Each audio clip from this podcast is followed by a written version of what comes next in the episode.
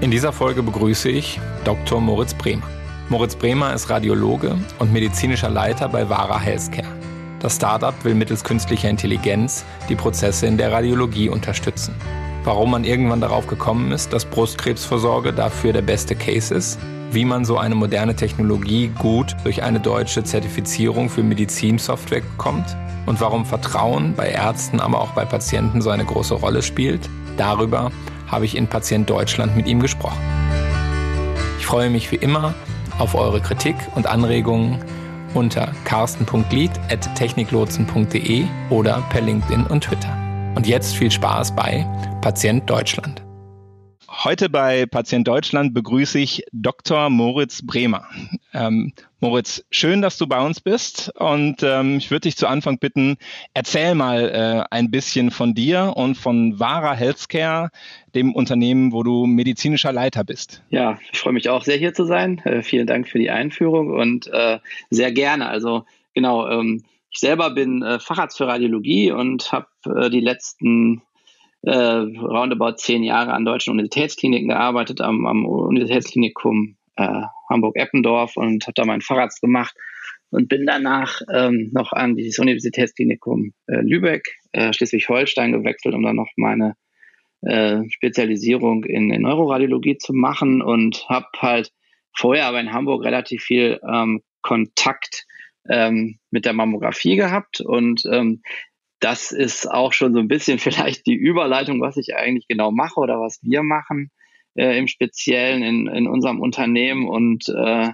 so als Überbegriff kann ich sagen, wir beschäftigen uns äh, mit dem äh, Brustkrebs-Screening in Deutschland und ähm, versuchen eine Lösung äh, zu etablieren, wie man das modernisieren kann mit Hilfe von künstlicher Intelligenz. Und ähm, das ist eigentlich aber eben nicht nur mit dem reinen Algorithmus, wie halt viele äh, sozusagen das tun, sondern wir haben uns entschieden, ähm, auch die Arbeitsabläufe des Radiologen ähm, zu ändern.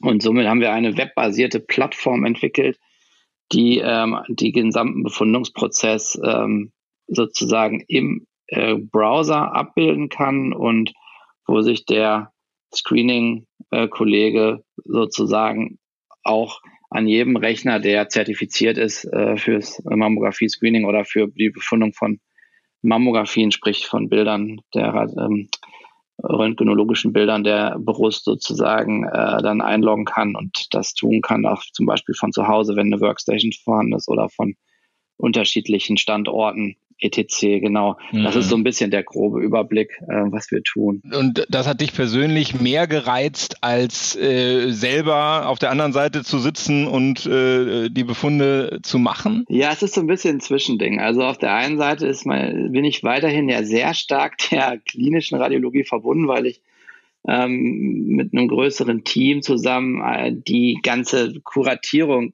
ähm, der Bilddaten, die wir halt brauchen für unser Produkt, ähm, radiologisch betreue und somit halt nur noch ein sehr, sehr starkes, äh, also einen starken äh, Standbein in der Radiologie habe. Das ist natürlich jetzt kein direkter Patientenkontakt, aber hier wird uns Radiologen ja eh nicht so viel nachgesagt.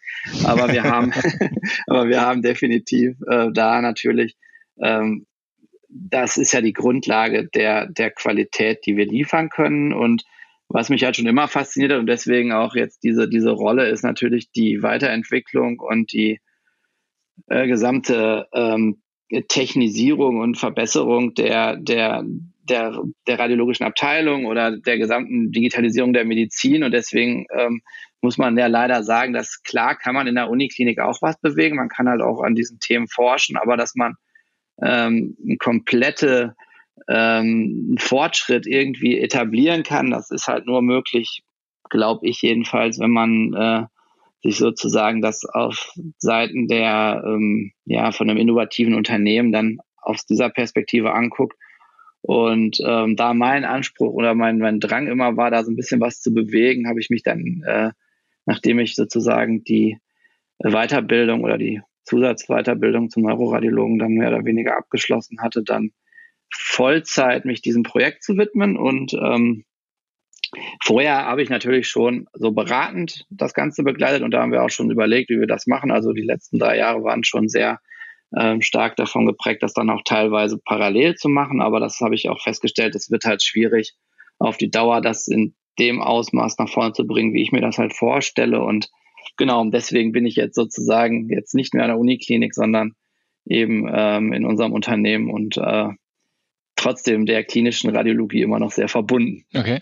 Würdest du sagen, das ist so ein bisschen auch, äh, ja, sag mal, eine Analyse des größten Hebels? Also so, so, dass du sagst, ja Mensch, eigentlich sind die Tools gar nicht gut genug äh, gewesen und ich schlag mich jetzt erstmal auf die, auf die Seite der, der Tools und Softwarelösungen, weil nur damit kriegen wir ähm, das, das Thema richtig gut äh, verankert? Absolut, 100 Prozent. Also das ist genau, genau das Thema, was ich, ähm, was ich verfolge, weil, oder was wir verfolgen, Einfach vor dem Hintergrund, weil es ähm, extrem schwierig sich darstellt, meiner Meinung nach in, sagen wir mal, nicht so sonderlich elegante äh, vorhandene Systeme dann Plugin-Lösungen zu integrieren, dann bleibt die Plugin-Lösung immer noch Teil einer nicht zwingend besonders benutzerfreundlichen und äh, auch nicht Workflow-optimierten Gesamtlösung. Und natürlich ist äh, das ein gangbarer Weg, aber wir glauben halt nicht daran und wir glauben halt, dass wir da sozusagen noch ein Overlay brauchen, was sozusagen den gesamten Prozess ähm, schöner macht vor allen Dingen und auch eben ähm,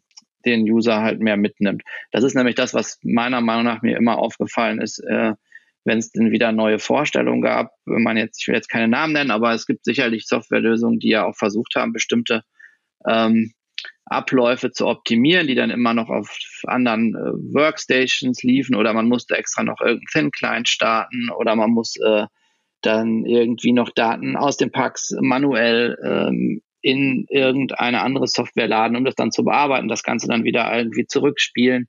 Also das ist alles natürlich machbar, wenn man genug Zeit hat, auch für Forschungszwecke äh, ist das großartig, das passt dann alles, weil man ja sich damit beschäftigen kann, aber ähm, wenn man sich mit dem Tagesablauf in der modernen Radiologie auseinandersetzt, dann ist da eigentlich die Verdichtung mittlerweile so hoch. Äh, man kann ja davon ausgehen, dass die Bildanzahl, die ja zu gefundenen Bilder in den letzten zehn Jahren um Faktor 4 allein gestiegen ist, allein schon durch die dünneren Schichten und immer mehr äh, Nachfrage nach den Leistungen.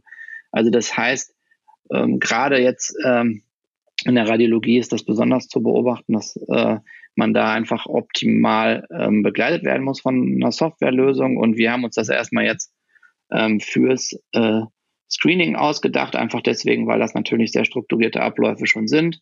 Und ähm, wir da glauben, dass man da ja auch durch diesen extremen Zeitdruck, der in diesem Bereich herrscht und durch die sehr, sehr, sehr hohen Durchlauf an, an Patienten, an Klientinnen, ähm, einfach da dann äh, noch einen guten Beitrag leisten kann. Aber das ist genau unser Ansatz, halt die Verbindung von künstlicher Intelligenz als Unterstützung eines ähm, optimalen Arbeitsablaufes, genau. Also würdest du, wenn wir jetzt so ein bisschen auf die Lösung äh, mal äh, gucken, würdest du sagen, das Problem, das ihr löst, ist vor allen Dingen ähm, dieser, dieser Arbeitsdruck? Also äh, ne, hat, bietet ihr einen Geschwindigkeitsvorteil dadurch, dass es Wahrer gibt und dass ihr KI einsetzt? Ja, auf jeden Fall. Also das ist ähm, das Ziel ist es auf jeden Fall, die ähm, sagen wir mal, unglaublich hohe Anzahl an unauffälligen Normalbefunden etwas zu, die alle ja im Doppelblind, also von zwei Radiologen ähm,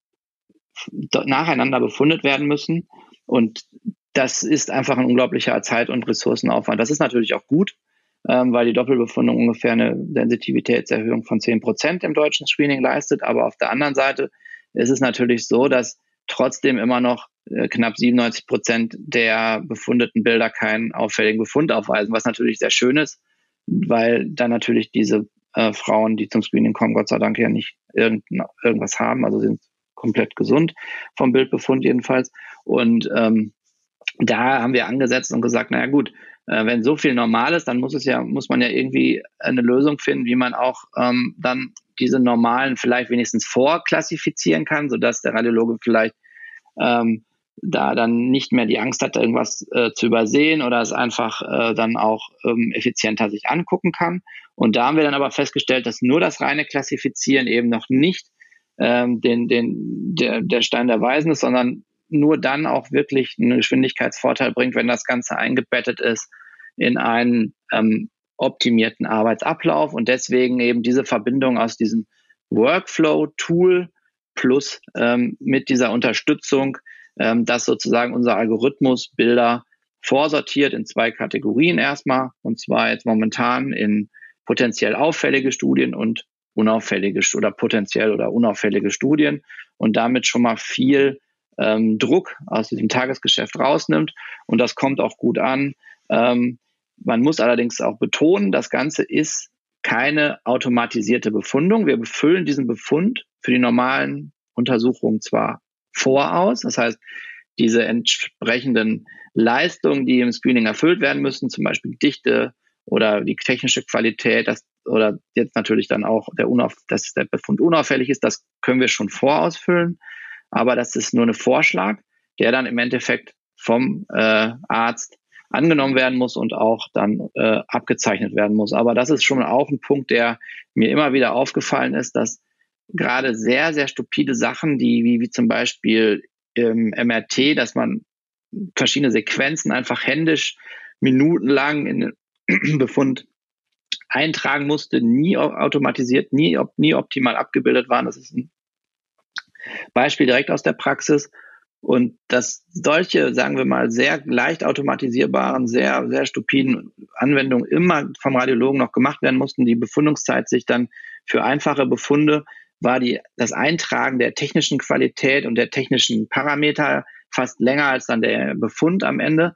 Das ist aus Abrechnungszwecken äh, notwendig, aber aus, aus, ähm, aus Kostengesichtspunkten und aus äh, Gesichtspunkten der ähm, ärztlichen Leistung halt absolut nicht, nicht sinnvoll so zu arbeiten. Und das sind so Ansatzpunkte, die mir halt aufgefallen sind und deswegen glauben wir halt, dass man von beiden Seiten was, was tun muss, um das zu verbessern. Das heißt, sagen wir mal, diese Prozessoptimierung, also wenn du aufs Gesundheitswesen guckst, diese Prozessoptimierung, die könntet ihr auch ohne KI, also künstliche Intelligenz, könntet ihr da vielleicht schon eine ganze Menge Dinge machen, einfach weil zu viel kleinteilige Arbeitsschritte noch von zu hm, ja, hoch ausgebildeten Fachleuten, die dann ja auch ein knappes Gut sind, ähm, gemacht werden? Ja, also das ist, das ist genau der Punkt.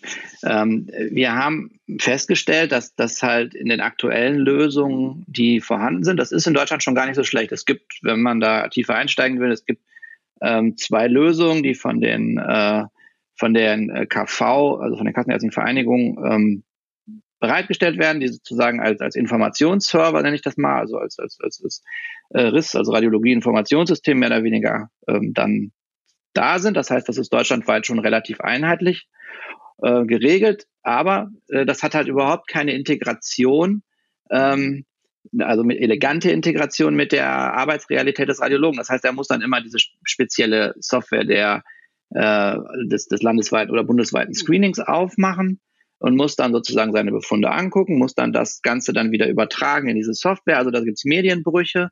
Das kennt man aus der Radiologie auch. Das ist eigentlich die, die gute Vernetzung von, von verschiedenen ähm, Dingen wie zum Beispiel ganz banal den Bildbetrachtung, der Befund und sonstige, das ist alles, sind alles oft ein, äh, einzelne Insellösungen, die dann irgendwie ähm, sozusagen parallel geöffnet werden müssen. Da muss dann irgendwie übertragen werden, aber dass sowas alles aus einer Hand kommt und ineinander greift, das ist ähm, jedenfalls im Screening äh, momentan noch nicht der Fall und das, das, das lösen wir halt und ähm, das, das kommt gut an. Also macht auch Sinn, weil wir eben nicht versuchen, besonders stark in die ärztliche Kernkompetenz einzugreifen, also das befunden, weil man ja klar sagen muss, dass, dass viele Unternehmen sich überlegt haben, wir wollen ähm, die besonders schwierigen Fälle für die Radiologen lösen. Wir gehen ganz anders daran. Wir sagen, wir wollen halt die ganzen Sachen, die keinen Spaß machen und äh, die langweilig sind, für euch lösen. Und mhm. ähm, aber eben nicht, wir kommen nicht daher, dass wir die Arroganz haben zu sagen, wir wollen das Komplexe lösen, wo ihr eh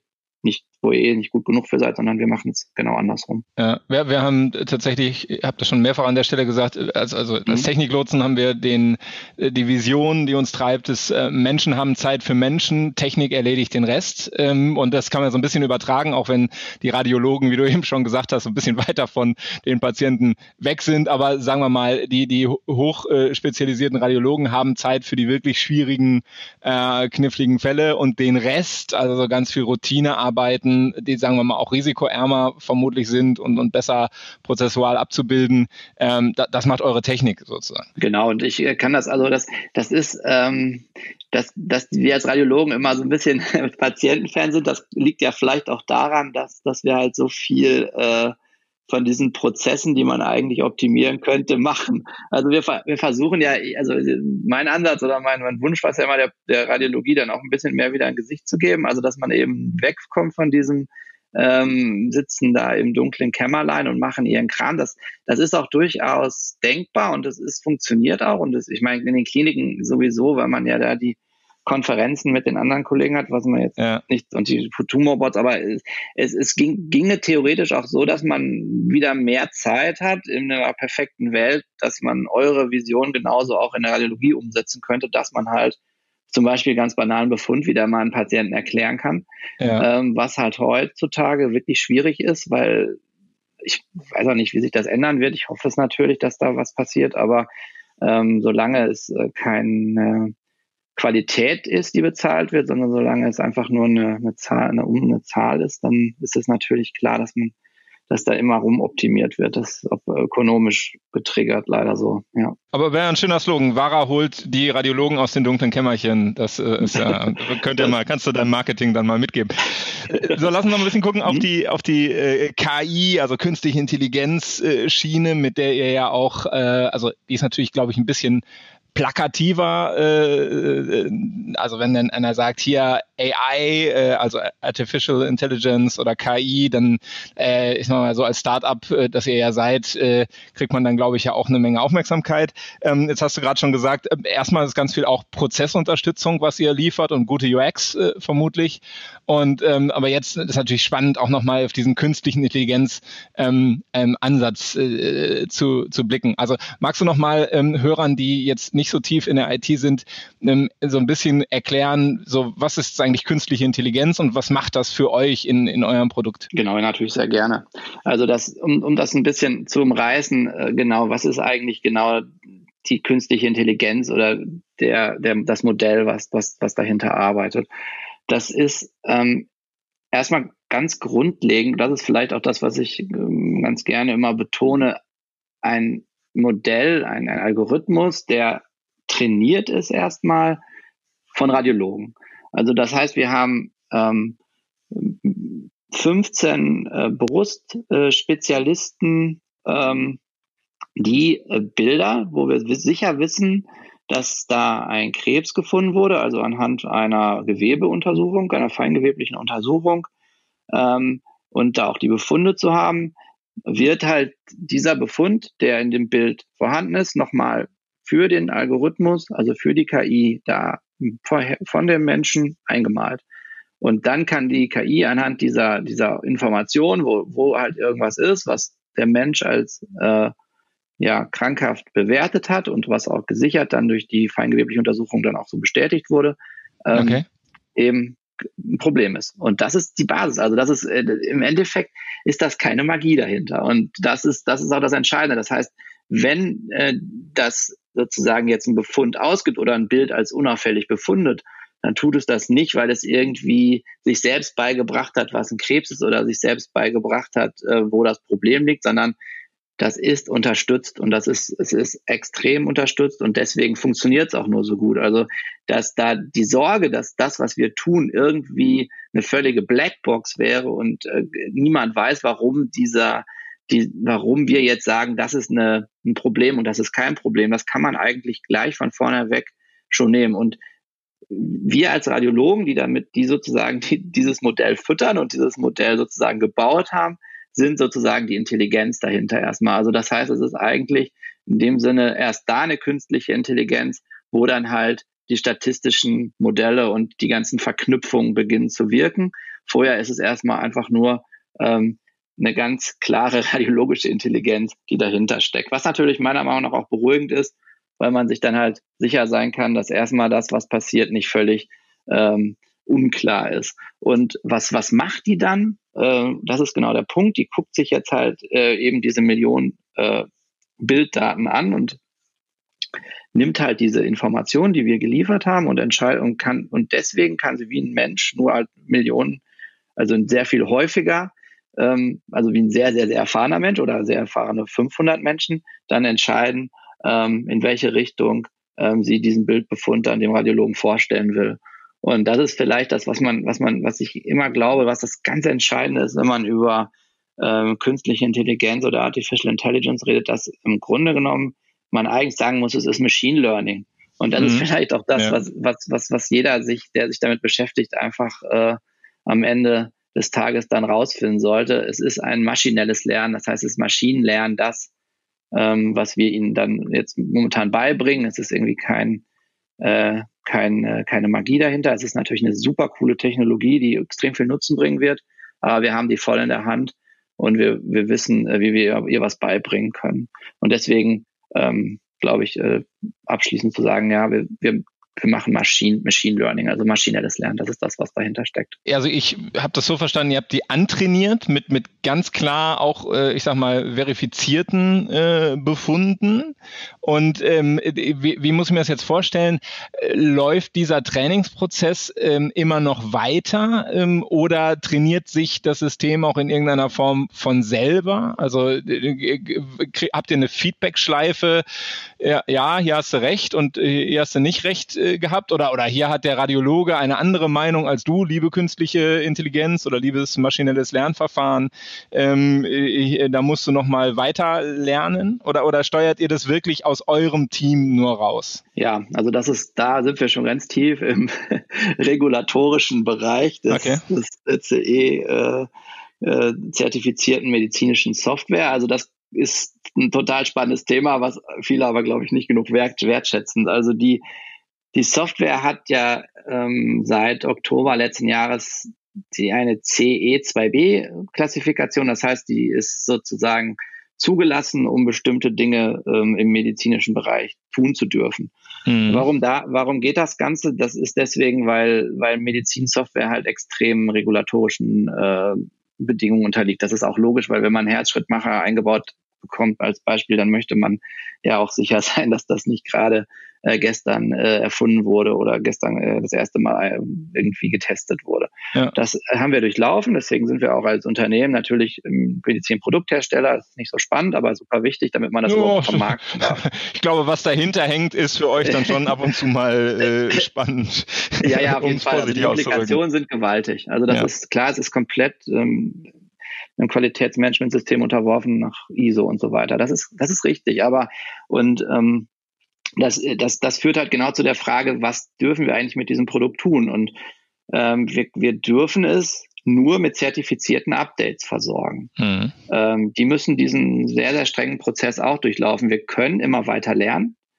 Aber wenn wir sagen, ähm, und das können wir deswegen, weil wir eine, eine, eine webbasierte Lösung sind, die unter Umständen auch, die auch eine Feedback-Schleife hat. Also wenn jemand uns widerspricht, dann können wir das verwenden. Mhm. Aber wir können das nicht sozusagen live dann sofort zur Verfügung stellen, sondern wir können die, wir können, wir sammeln dann, wir können, können die Informationen sammeln und dann nach der Zertifizierung als Update dann an den Kunden zurückgeben, wenn sichergestellt ist, dass das Patientenwohl dadurch nicht gefährdet wird. Aber klar. Das heißt, eure, eure Maschine lernt nicht ähm, äh, on the fly sozusagen, also permanent, sondern sie lernt vielleicht in einer Art Laborumgebung permanent, dadurch wie ihr sie füttert, aber ihr müsst sozusagen äh, Verbesserungen nachweisen können, um sie dann als Update wirklich auf die, auf die produktive Maschine ähm, ähm, zu spielen. Absolut. Also was in der Produktionsumgebung, äh, was im ärztlichen Bereich eingesetzt wird, muss, muss äh, ähm, zertifiziert sein. Ähm, ja. Und da ändert sich ja gerade auch sehr viel. Da kommt jetzt ja die MDD, also diese neue Direktive auf uns zu. Also wird also noch strenger und noch genauer äh, nachgeguckt, dass das, was am Menschen eingesetzt wird, auch wirklich den höchsten äh, Qualitätsansprüchen genügt. Würdest du sagen, mit dieser, ähm, also es ist ja wichtig, dass es, dass man Vertrauen bildet, logischerweise. Also dazu soll ja auch diese ganze Regulierung, denke ich mal, ähm, dienen. Und ähm, äh, scheint ja so, als hättet ihr einen Weg gefunden, dass so innovative Ansätze wie äh, Machine Learning äh, trotzdem auch mit dieser Re Regulatorik funktionieren kann und mit dieser Zertifizierung. Also da könnte man ja auch denken, Himmel, äh, die, die ganzen Auflagen, die wir da äh, in Deutschland Deutschland haben, äh, die machen erstmal innovative Ansätze sehr schwierig. Was 100 Prozent stimmt. Also ich würde sagen, dass, dass, dass die ähm, regulatorische Komponente mit Abstand das war, was äh, ein unglaublich komplexes und schwieriges Unterfangen war, vor allen Dingen deswegen, das kann man ja vielleicht auch sagen, weil wir da ja auch Pionierarbeit geleistet haben. Es gibt in Deutschland kein ähm, Machine Learning Unternehmen, was ähm, jetzt äh, Stand heute meines Wissens nach diesen Prozess durchlaufen hat, mhm. also als, als, neu, als, als neues Unternehmen. Und da war auch äh, von vorne, und wir wussten relativ früh, das war unser Glück, dass äh, äh, wir ohne eine starke regulatorische Strategie halt von vornherein so viel entwickeln können, wie wir wollen, dass wir das niemals ähm, anwenden dürfen. Und deswegen haben wir schon sehr, sehr früh angefangen, ähm, uns um diese ähm, ja, diesen großen äh, Development-Track halt zu kümmern und da auch äh, selber, muss man sagen, wir haben uns selber das Know-how aufgebaut, zusammen mit, äh, mit Hilfe auch, aber logischerweise ist das intern gemanagt, also es gibt jetzt keine, mhm.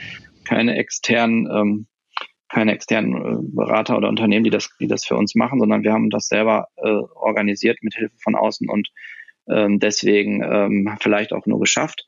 Aber ich, ich kann nur sagen, wenn irgendjemand sich damit mal auseinandersetzen möchte, das Erste, was man tun sollte, bevor man, bevor man sich mit medizinischer Software oder ähnlichem, jetzt, ich spreche jetzt nicht von einer App, die haben ja eine eigene Regelung, aber wirklich ähm, einer höheren Gefahrenklasse, so ab äh, CE 2a, b auseinandersetzen möchte, dann wäre das das Erste, wo man sich tiefer einlesen sollte oder sich mal mit beschäftigen sollte, weil das, glaube ich, das ist, was am, am schwierigsten und am abschreckendsten wirken kann. Ich glaube, das ist auch das, wo die meisten, also ich sage jetzt mal, das, was, was an Komplexität komplett unterschätzt wird und wo dann auch, also neben der Frage, wie läuft denn eigentlich eine Vergütung äh, für, für Startups aufgrund der Tatsache, dass wir ja letzten Endes ein Dreiecksverhältnis äh, haben zwischen ähm, Kostenträger, äh, anwendendem Arzt und, und, und Patient. Ne? Das ist ja, normalerweise wäre das ja viel ähm, äh, viel schlichter. In einem normalen äh, B2C-Verhältnis ähm, hast du da ganz andere Geldströme. Aber die Regulatorik ist, ist ja auf jeden Fall was, was, ähm, sagen wir mal, ich glaube auch, das eine oder andere Unternehmen äh, eurer Kategorie äh, sagt dann, ja komm, wir starten mit dem deutschen Gründerteam aber in den USA, weil äh, da gehen die Dinge einfacher oder in, in anderen europäischen Ländern vielleicht auch sogar. Ähm, äh, und dass das, ich glaube, auch so eine Innovation ja, in Deutschland äh, schon ein bisschen prohibitiv ist auch dafür, oder? Definitiv. Also es ist, wir, haben das auch initial ähm, vielleicht nicht unterschätzt, aber wir haben, wir haben uns schon Gedanken gemacht, was alles dranhängen kann. Und äh, das Problem ist ja, ich meine, klar, die Finanzierung auf der einen Seite ist nicht ganz einfach, das ist aber ja allgemein auch in Deutschland oder in Europa, also gerade für für Health Tech ist es halt richtig schwierig, überhaupt Risikokapital oder irgendwelche ähm, ähm, ja, Geldquellen zu finden. Allein schon deswegen, weil ja jeder, der sich damit mal 20 Minuten beschäftigt hat, herausfinden kann, dass wie kompliziert dieser Markt eigentlich ist. Ähm, und deswegen gerade auch so spannend ist, meiner Meinung nach, aber eben auch unglaublich ähm, ähm, anspruchsvoll ist. Und dann zweitens natürlich klar, dann, dann als, als nächsten Punkt, dann, wenn der sich dann anguckt, wie so ein Markt reguliert ist, dann äh, wahrscheinlich den nächsten Schreck bekommt.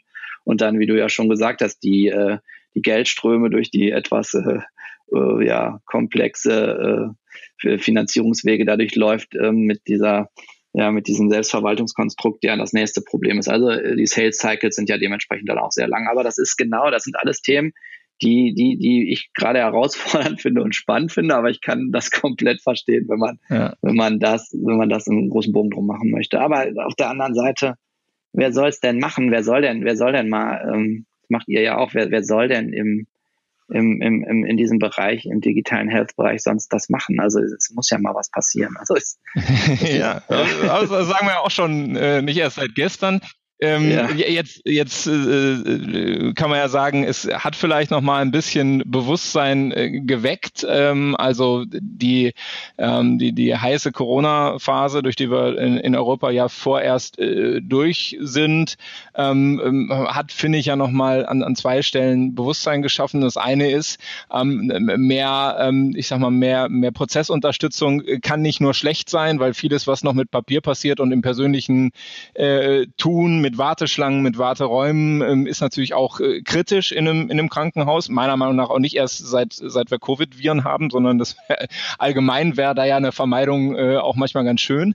Ähm, und äh, zum anderen ja die Frage, was sind denn eigentlich wirklich Engpässe? Also die, äh, das sozusagen, äh, wir alle reden seit Jahren von Fachkräftemangel, aber dass zum Beispiel Radiologen knappes Gut sind und wir mal was tun müssten, äh, damit die vielleicht noch ein bisschen Zeit für ähm, was anderes als im dunklen Raum sitzen und klicken haben. Ähm, also das haben wir ja, Fachkräftemangel war so schleichend und diese, diese drohende Covid-Überlastung war so für den ärztlichen und pflegerischen Berufsstand ja irgendwie so auf einmal da und real. Und da glaube ich schon sind äh, hoffentlich, also mein letzter Podcast-Gast war da, war da nicht so euphorisch, dass das hält äh, und dass diese, dieser Eindruck sozusagen äh, überdauert. Aber äh, ich gebe die Hoffnung ja nicht auf, dass, äh, dass wir da auch beim Entscheider nochmal Umdenken haben und, und auch bei, ich sag mal, wer, wer auch immer da entscheidet über so eine Software im, im, in der Klinik. Also es würde mich auch nochmal interessieren, mit wem müsst ihr da eigentlich so sprechen? Wen überzeugt ihr eigentlich, ähm, euer System ähm, einzusetzen? Und äh, gibt es da eventuell schon in den letzten ein, zwei Monaten eine, eine andere Wahrnehmung oder eine andere Gesprächsbasis, ähm, wo man sagt, ja, ach ja, Mensch, müssten wir uns mal angucken, äh, da mehr Unterstützung. Also bei uns ist das in so ganz Brot- und Butterthemen. Ne? Auf einmal schreien sie alle nach WLAN und Videoconferencing, was sie irgendwie ewig nicht wollen, obwohl es in anderen Branchen natürlich total üblich war. Äh, das, das merken wir schon deutlich. Ist das bei so Spezialangeboten äh, wie Vara auch der Fall? Da auf jeden Fall eine, zwei, drei Beobachtungen. Also erstens, ähm, wie wirkt sich das jetzt aufs, auf Screening oder wie wirkt sich das auf, auf die radiologische ähm, Tätigkeit aus? Ähm, ich persönlich bin hundertprozentig sicher, dass ähm, wir ähm, damit auf jeden Fall eine höhere Resilienz schaffen können, weil äh, klar wollen nicht alle Radiologen im dunklen Kämmerchen sitzen und vor allen Dingen wollen auch nicht alle zu Hause sitzen. Die interventionellen Tätigkeiten in der Radiologie darf man ja auch nie vergessen, die sind natürlich so gar nicht möglich. Aber in so einer Pandemiesituation ist es natürlich schon so, dass eine starke ähm, IT-Land, also eine, eine starke IT-Resilienz, sprich, ich kann auch von zu Hause eben die, mindestens die diagnostischen äh, Dinge alle ähm, abfrühstücken oder ich kann sie eben sozusagen von, ähm, von anderen Orten machen, die relativ sicher sind, ähm, definitiv ein Riesenthema ist und das ist auch erkannt worden.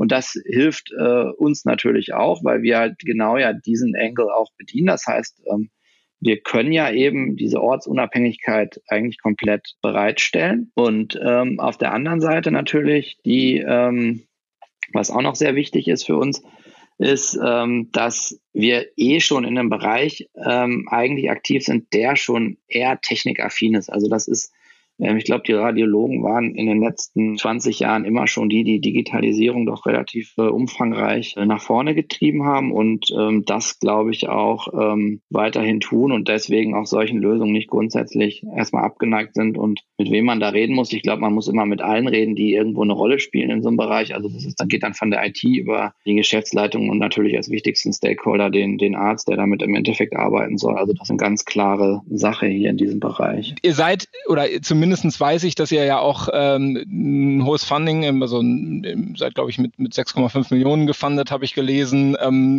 nutzen wollt, um auch andere Märkte äh, zu erobern. Äh, seid ihr da schon bei und gibt es da signifikante Unterschiede äh, zu dem, auf, auf das ihr in Deutschland trefft? Ja, wir, wir, gucken, wir gucken uns das an. Wir haben auch schon, wir haben ganz von Anfang an europäische Partnerschaften gesucht, einfach deswegen, um rauszufinden, wie ähm, Screening im, im, im, jetzt vor allen Dingen in Europa funktioniert und man muss da ganz klar sagen, dass wir da auf das genau gestoßen sind, was wir eigentlich auch erwartet hatten, eine sehr heterogene Landschaft, äh, was sozusagen die ähm, verschiedenen Komponenten des Screenings angeht. Also einmal gibt es überhaupt ein landesweites oder mindestens für den Bundesstaat oder für die Region äh, einheitliches ähm, IT-System, was wenigstens die das Management der Patienten zum Beispiel und der Befunde bereitstellt. Dann ist die nächste Frage, wie, wie sieht es in den, in den, in den, in den der Screening-Einheit oder den Befunden oder radiologischen Praxen aus?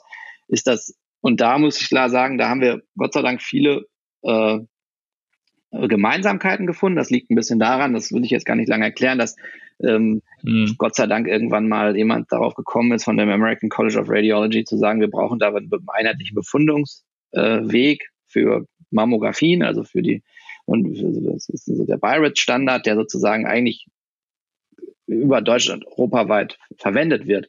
Und das hilft natürlich so einem System enorm, weil man da nicht alles komplett neu machen muss und äh, das auch äh, dann übertragen kann und auch jeder weiß, wovon man redet, wenn man dann sozusagen von, äh, von diesem Thema redet. Das, das hilft schon sehr und das ist auch ähm, ein, einer der wenigen ähm, wirklich gut strukturierten Befunde innerhalb der Radiologie. Da haben wir noch gar nicht drüber geredet, das wird vielleicht den Rahmen auch sprengen, aber es ist ja so, dass radiologische Befunde zu einem hohen, ich würde sagen, fast nie ein strukturierter Befund sind, sondern immer ein Freitext-Prosa-Befund sind. Und das ist auch schön ist und macht auch Spaß, das zu diktieren. Jeder hat also seine eigene Vorstellung, wie sowas aussehen muss. Jeder Chefarzt hat seine eigene Vorstellung, wie das aussehen muss. Das heißt, jeder regelt das für sich. Ähm, das ist allerdings natürlich dann für, für die Verwendung, für, für das maschinelle Lernen sehr, sehr schwierig, äh, mit solchen, mit solchen ähm, Informationen zum zum Bildbefund dann umzugehen. Und das ist halt im Brustkrebsbereich und im Brustkrebs-Screening und in der Mammographie anders, weil dort ähm, eben diese strukturierte ähm, ja, Skalen verwendet werden, die eine bestimmte Aussage treffen und ähm, das macht es dann einfacher, ähm, das zu verwenden und daran auch zu lernen. Also das ist auch ein Punkt, der der uns da hilft in dem Bereich. Der euch auch wahrscheinlich in diese Nische äh, geführt hat, die, wo ihr jetzt ja erstmal das ausprobiert. Also man könnte sich das, was ihr tut, ja auch noch viel, viel größer ähm, vorstellen. Aber das, äh, sagen wir mal, äh, wenn ich das richtig verstehe, hat euch in diese Nische ähm, zum einen, na klar, ist ein, ist ein toller Zweck, den ihr da ähm, erfüllt äh, und es ist natürlich eine Art Massengeschäft und zum anderen ähm, äh, ist das, ist die Befundung da höher standardisiert. Ihr habt ja, glaube ich, auf der Dateneingangsseite nicht so ein Problem, weil Bilddaten Daten sind wahrscheinlich Bilddaten. Da haben ja andere Big Data-Anwendungen in der, in der Medizin äh, erstmal schon das erste Problem, dass die Datenstruktur bei den Eingangsdaten schon überhaupt nicht passt. Und äh, ich habe letztes Mal in einer meiner letzten Podcast-Folgen mit Professor Silvia Thun gewesen. Die, da haben wir sehr viel darüber gesprochen, ähm, welche ähm, welche Bedeutung Sprache und Sprachnormierung und, und Dinge wie Snow äh, und so weiter eigentlich äh, haben ähm, im, im Verhältnis zu reinen Datenstandards. Also wenn die Sprache nicht passt äh, äh, und, und ich sag mal, das eine Lab äh, schon bei Kleinigkeiten, ne, das eine Labor tippt äh, Milliliter und das andere ml und äh, dann kannst du es nicht mehr äh, irgendwie sinnvoll äh, auswerten. Also äh, scheint mir so zu sein, dass, dass ihr euch da eine Nische gesucht habt, die von der, von der Sprache her äh, ähm, einheitlich ist. Ähm, das war wahrscheinlich eine bewusste Entscheidung oder habt ihr da einfach nur Glück gehabt? Beides. Also auf der einen Seite wussten wir natürlich, dass es äh, drei bis vier Standards gibt, die mittlerweile in der Radiologie Einzug haben. Es gibt ja sonst das noch fürs jetzt fürs beginnende Lungenkrebs-Screening. Da gibt es so eine Art Standard, der jetzt sich durchsetzen muss. Dann gibt es das noch für die Prostata, nennt sich dann Pirates, das andere ist dann Lurats. Also das sind, das sind so Standards, die, die kommen sollen. Das, unseres heißt ja Pirates. Klar, das wussten wir und wir wussten auch, ähm, dass das Anwendung findet. Aber man muss sagen, wir haben begonnen nicht in Screening. Also wir hatten, wir wussten zwar um diese strukturiert, mehr strukturierten Befunde, aber wir haben erst in der äh, diagnostischen Mammographie angefangen. Das heißt, da, wo ähm, wirklich auch Patientinnen dann mit Beschwerden zum, zum, zum, zum Frauenarzt und dann mhm. zum Radiologen gehen. Also das ist eigentlich schon das kleinere Feld, weil wir uns da auch gedacht haben, dass man da einfach gut helfen kann und sind dann von da aus erst ins, ins Screening abgebogen. Man muss natürlich jetzt sagen, das ist auf der einen Seite dann strukturierter und standardisierter, aber, und das ist das große Problem, wie eingangs gesagt, sind halt Gott sei Dank im Screening nur wirklich 0,7 Prozent der Frauen wirklich auffällig. Das heißt, du kannst zwar gigantische mhm. Datensätze akquirieren, aber du hast unglaublich wenig Daten, auf denen du dann wirklich lernen kannst, was ist jetzt ja. ohne auffällig. Also die Inzidenz ist halt super gering. Ähm, Im Gegensatz zum diagnostischen Setting, wo leider ja, wenn dann Beschwerden auftreten, häufiger auch mal ein pathologischer Befund erhoben wird. Also ja, es ist, es ist äh, wie immer, es hat alles Licht und Schatten, aber sicherlich äh, hat das geholfen, weil, weil das System in Deutschland jedenfalls super gut strukturiert ist, auf jeden Fall. Ja. Was ist denn, um so in den letzten Minuten nochmal einen Ausblick zu machen, was ist, was so deine Hoffnung, ähm, also für Vara, aber vielleicht auch für, für E-Health im, im Allgemeinen? Ähm, glaubst du, dass das eher nochmal ein bisschen breiter wird, also dass ihr andere äh, Themenfelder ähm, der, der Radiologie noch ähm, nehmen werdet äh, oder ist erstmal dran mit dem, mit dem dem Screening ähm, sozusagen äh, in, die, in die Breite zu gehen und ich sag mal, jeder Radiologe nutzt euch und, und also ähm, und, und glaubt ihr, dass das, äh, sagen wir mal, Vertrauen bei den Ärzten und dann später muss es ja auch bei den Patienten irgendwie so sein, ähm, Äh, glaubst du, dass wir dann jetzt eine e-, exponentielle Bewegung erleben werden? Äh, oder wie stellt ihr euch so eure nächsten drei, vier Jahre vor? Meine Vision da ist so ein bisschen, dass wir irgendwie die Interoperabilität, also das heißt irgendwie die interdisziplinäre Zusammenarbeit zwischen den verschiedenen Arztgruppen, die dann, ähm, wenn im Screening wirklich was gefunden wird, jetzt mal als Beispiel des Screenings, dann auch wirklich in einer äh, Welt irgendwie zusammenfasst. Das heißt, dass sozusagen dann der, der Gynäkologe auf diese Daten sofort Zugriff hat, dann der Pathologe seinen Befund da reingeben kann. Ähm, also dass halt, dass so im Sinne der elektronischen äh, Patientenakte irgendwie diese Informationen auch zusammenfließen und sinnvoll für den Patienten nutzbar gemacht werden. Und das, das stelle ich, das stelle ich mir als, als so ein bisschen visionär vor, dass das passieren wird, weil ich habe immer aus der Praxis den Eindruck gehabt, dass ähm, viele Datenströme halt einfach abbrechen. Das heißt, es ist nicht klar, ob es schon Voraufnahmen gibt. Es ist nicht klar, bei welchen Kollegen der Patient schon gewesen ist. Man fordert dann per Fax irgendwelche Vorbefunde aus irgendwelchen radiologischen Praxen aus Süddeutschland oder sonst wo an. Man hat einfach überhaupt keine Übersicht, was ist schon gemacht, was macht Sinn. Und gerade jetzt für so ein System, was schon jetzt gut funktioniert im Sinne der, der Organisation, fände ich es echt super klasse, wenn äh, der Weg der von der Klientin zur Patientin werdenden Frau, die dann wirklich irgendeinen abklärungsbedürftigen Befund hat, weiterhin so äh, strukturiert und, und ordentlich und auch transparent äh, für die Patientin äh, gestaltet werden kann. Und das, glaube ich, können wir halt, können wir halt leisten, ähm, wenn wir die verschiedenen Stakeholder da ähm, an, an Bord kriegen. Und das ist ein bisschen meine Vision. Also sozusagen da die verschiedenen ähm, äh, Interessensgruppen irgendwie unter einen Hut zu kriegen und denen das, das vor die Vorteile zu zeigen. Ja. Glaubst du, dass die EPA, die ist ja jetzt relativ klar und, und breit beschlossen ähm, und ist jetzt Gesetz, äh, glaubst du, die wird ein Kicker nochmal sein für, äh, für das, was ihr da tut? Ja, ich hoffe das jedenfalls. Ich habe die Hoffnung noch nicht aufgegeben. Also was ich jetzt momentan mitkriege, ist jetzt nicht so genau, wie ich es mir vorgestellt habe. Ich verstehe natürlich klar, dass man ähm, nicht gerne Google und Amazon als nächsten großen Player in dem Markt haben will, aber ich glaube, ähm, wenn ich das richtig verstanden habe, dass das erstmal komplett äh, stark in den Händen der Krankenkassen sich abspielt, muss man dann halt gucken, wie das, wie das Zusammenspiel funktioniert. Ich kann mir natürlich die Krankenkassen auch als, als sehr wertvollen Partner vorstellen, um dann eben alle zu vernetzen, aber das, das wird sich zeigen. Ich kann es noch nicht abschließend begutachten, aber ich bin schon mal extrem froh, dass sich da jetzt so viel tut von Seiten der Politik. Super. Moritz, vielen Dank äh, für das Gespräch und äh, ich denke mit dem Ausblick und, und der Hoffnung, dass da die Fäden so zusammenlaufen zwischen der, der Infrastruktur und der EPA und äh, so tollen Anwendungen, ähm, wie ihr das äh, hier exemplarisch macht, äh, da haben wir doch ein bisschen Hoffnung, äh, dass wir ähm, die Ärzte und Ärztinnen und Ärzte entlastet kriegen und nah an die äh, Patientinnen kriegen. Das ist, äh, ja, würde mich sehr freuen. Äh, euch weiter viel Erfolg und ähm, ja, vielleicht hören wir uns mal wieder und äh, gucken mal, äh, wie ihr in Verbindung mit der EPA dann funktioniert in, in drei Jahren. Würde mich sehr interessieren.